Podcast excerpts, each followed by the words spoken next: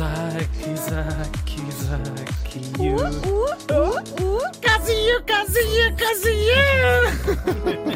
Ele precisa, ele precisa de vez em quando meter cá para fora. Ai meu Deus! Opa! Opa! Quem é que está aí? Gostam de história de Portugal? Não! Não. Gostassem. Vão, vou enfiar uh, pela goela abaixo. Neste dia, em 1817. Em 1817! Ainda nem o azeite de gala existia. Opa! Ainda faltava quase Está 100 desde anos. 1800 e... 1919. 19, 19, 19, exato. Portanto, ainda faltava quase 100 anos para se sair das, de- das usinas Galo a primeira garrafa de azeite. Morria em frente ao forte de São Julião da Barra, em Oeiras, aos 60 anos. Tão novo, Tão mas num bom mesmo. sítio, com boa vista. É verdade. Ah, o militar e herói português Gomes Freire de Andrade. Os, as pessoas que, que fizeram vagamente o liceu terão lido esse clássico, Felizmente a Luar, que conta precisamente a história que vou contar hoje também. Gomes era mesmo o nome próprio dele. Ah, nasceu. Ah, uau! Sim, Gomes. O Gomes. Será que posso Yeah, chamar o isso a uma Gomes. criança hoje em dia? Sim. É que eu adorava. Talvez. Como é que se chama o Gomes. teu bebê tão querido? Eu, Gomes. Santos também já foi um nome próprio Ah, masculino, uau. sim. Este nosso Gomes nasceu em 1757 em Viena, onde o pai era o embaixador de Portugal. Aqui, embaixador para simplificar, tinha outro nome na altura, mas era o embaixador, era o representante de eh, Portugal em Viena, eh, onde ele vai nascer. A mãe era uma condessa boémia. Eh, estava sempre drogada, era a última a sair do, Sim, sim. saía do after, ainda dizia onde é que é o after a seguir? E E, depois levava toda a gente lá meu para Deus. casa. Toda suja, toda mal amanhada. Toda porcalhona, mesmo uma mulher nojenta. Ux. Estou a brincar, ela era natural da Boémia, daqui este adjetivo aqui, Boémia. Já expliquei que é uma parte do Império Austro-Húngaro que hoje fica na Chequia. Estamos a atualizar, já não sei Uhum. se Verdade. Uau, que modernaço. Sim, mas não interessa, isto é para explicar que os pais eram umas pessoas que havia. O pai era uma, assim, uma figura, a mãe também era uma condessa. Já com talheres lá em casa e não sei o quê. Bastantes. Aliás, ele vai crescer e vai ser educado em Viena. Isto é muito importante. Uhum. Viena era ah, uma civilizadíssima corte dos Habsburgo. Portanto, este tipo cresce ah, numa das cortes mais f- fixe. ilustradas e de facto cresceu ali. Era fixe crescer em Viena, o centro ah, intelectual ah, da Europa, ali no, centro, no século XIX. Até que o pai morreu. Ele tem 13 anos e, de facto, eh, era um fidalgo muito ilustre, o pai de uma família muito ilustre portuguesa, eh, mas vivia do seu eh, salário de, de embaixador, não eram pessoas ricas, eh, e eles ficam mesmo pobrezinhos. A mãe, eles só, só tinham dois filhos, o Gomes Freire de Andrade e uma eh, irmã mais nova, eh, e a mãe até chega a, a escrever. O, o- pai, o marido dela, tinha sido um, um grande amigo pessoal e tinha sido embaixador do Marquês de Pombal, portanto, um tipo eh, a quem o Marquês de Pombal de certa maneira devia favor, estava, era um emissário na corte de Viena. Só que o Marquês parece que quando morriam as pessoas que lhe convinham, o resto depois que se lixe, e de facto não tem. Não, não, tem responde qualquer misericórdia. Sim, porque ela escreve: fiquei, fiquei pobre, tenho o meu. Doutor, lembra-se, o Ajudem-nos, claro. tal e qual. Ah, e vai ser o novo embaixador, por acaso, um tipo que era casado com a Marquesa da Lorna, que depois vai ser uma, uma intelectual importante em Portugal, ah, que vai pagar, vai tratar daquilo e manda um miúdo para Portugal. E ele vai ser, ah, mas só que ele vem com 24 anos já, portanto, tinha crescido completamente em Viena o tempo todo, e, e vai entrar para o serviço ah, militar. Ele começa uma carreira militar já muito tarde, entrava-se para a carreira militar geralmente com 14 anos, mais ou menos.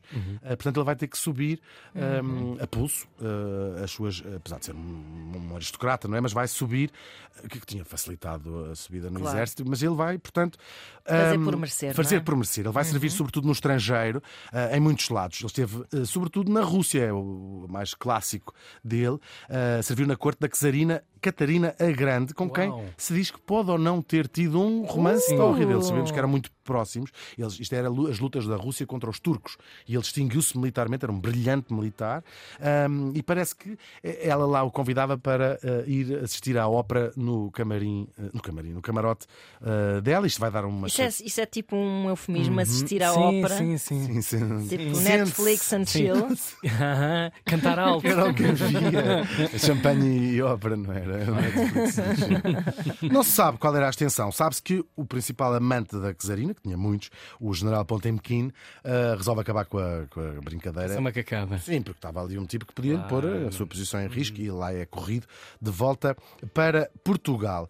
Ora, o que é que se passa? Depois da Revolução Francesa, eh, que tinha, como sabemos, matado o rei, matado a rainha, eh, as, as outras monarquias europeias, fossem elas absolutas, era o caso de Portugal ou a Inglaterra, to- todas as monarquias europeias disseram nós temos que fazer alguma coisa. Estes franceses são, perderam a cabeça, não é?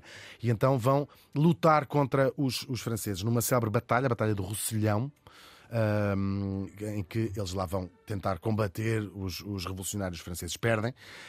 Um, e a, a- participação portuguesa nesta guerra é um desastre. Vais- depois lembramos disto na Primeira Guerra, é mais ou menos a mesma coisa. Foram sem botas, sem Deus me frio do caraças, com neve até à cintura, uh, duas lentilhas, assim, uma coisa péssima. Morrer que nem tristes, Muita claro. gente, morreu muita gente. Um, e eles levam uma, uma tareia. Ele, ele escreve uma carta a queixar-se destas condições e ainda é chamado e acaba por quase ser preso, uh, pois é ilibado, por estar-se a revoltar contra o, o sistema. Isto é um tipo de facto que cresceu noutro mundo, cresceu, cresceu noutro, noutro, Claro. noutra realidade e a, a vida dele vai ser andar aos embates em Portugal a perguntar: mas porquê que não. Porquê que as portas não funcionam? Mas porquê que o exército funciona? Mas porquê que mandam Grande- pessoas sem mandar as.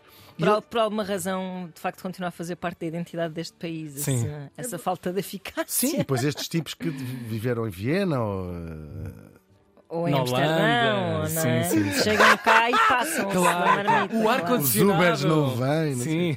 Bom, estou a brincar. Ele vai, entretanto, ser elevado a general, tem esta carreira militar brilhante. Ahm, e chegam as invasões francesas, em 1807, que nós já temos falado aqui muito. O general Junot, em nome do Napoleão, vem invadir Portugal. No início, a família real, como sabemos, vai-se embora no ano a seguir, mas no início, Portugal tenta fazer ali uma jogada, não é logo vista como uma invasão. Até porque havia uma situação política complicada em Espanha, portanto, aquilo, há ali um jogo de diplomacia eh, complexa. E com o beneplácito da coroa portuguesa, e até mandado pela coroa portuguesa, vai ser formada uma legião portuguesa, que eram militares que vão ah, lutar ao lado das tropas do Napoleão. Para dar aqui uma fase cinzenta, onde, já pressionados pelo Junot, ah, a coroa portuguesa vai dizer: está bem, então vai, mandamos uma legião. Ah, o Gomes Ferreira de Andrade vai esfiar esta legião, ah, mas fica ali também numa zona cinzenta. Né? Depois, entretanto, as, as invasões são consideradas uma invasão, a família real muda-se para o Brasil, vêm os ingleses por três vezes dar no canastro aos franceses e, e estabelecer uma regência, enquanto a família real estava. o general Beresford, Beresford era o, o tipo inglês, no fundo era o rei cá, porque o rei Claro, estava claro. lá e ficaram lá muito, muitos anos no, no Brasil. O Gomes Ferreira de Andrade volta, tinha feito a sua missão e, como tinha colaborado com os franceses, ah, é julgado, é preso, ah, mas acaba por ser ilibado porque ele diz: não, não, não, na altura que me Estava ao serviço, estava ao serviço da coroa. ordens, Ele ficou claro. por lá ah, muitos anos. Aquilo deixa-o tão triste, ele é ilibado, claro, ah, que vai pendurar a sua espada e diz: "Oh, não, não quero saber mais de vocês, vou-me embora, vou para a minha terra. Ah, só que era, era o herói nacional par excellence, era o grande militar ah, português. Ah, e neste, nesta altura começa a haver um ressentimento muito grande em relação às duas coisas. Primeiro, ao absolutismo. As ideias todas liberais da Revolução Francesa tinham entrado por aqui dentro, e ele próprio era um liberal. E depois contra esta regência do Beresford, no fundo. Portugal tinha se transformado num protetorado inglês com a família real lá do outro lado do mundo, não é? Ahm, ele, entretanto, tinha sido nomeado grão-mestre da maçonaria, ele era um maçónico. Começam estas ideias todas a borbulhar, do liberalismo. ah, o povo a querer uma constituição. O povo, isso, ah, estas pessoas, alguns militares, alguns intelectuais, a querer eleições para, para a corte, para, para o parlamento, a querer que seja aprovada uma constituição liberal, acabar com o absolutismo em Portugal, a querem que o rei volte. Ahm, esta- este grupo de conspiradores vai falar com o Gomes Ferreira de Andrade, na qualidade de, de- de grande herói militar português, e convencê-lo a fazer um golpe de Estado, uma revolução que expulse os ingleses e obrigue o Dom João VI a vir, a vir de, de Brasil e a dizer: deixei de ser um rei absoluto, agora sou um rei liberal. E acho que o Gomes Freire parece que disse: olha, está bem, eh, acho que fazem bem, mas eu não quero participar nessa, nessa palhaçada. Ah, nessa palhaçada, não palhaçada, não é? nessa revolução.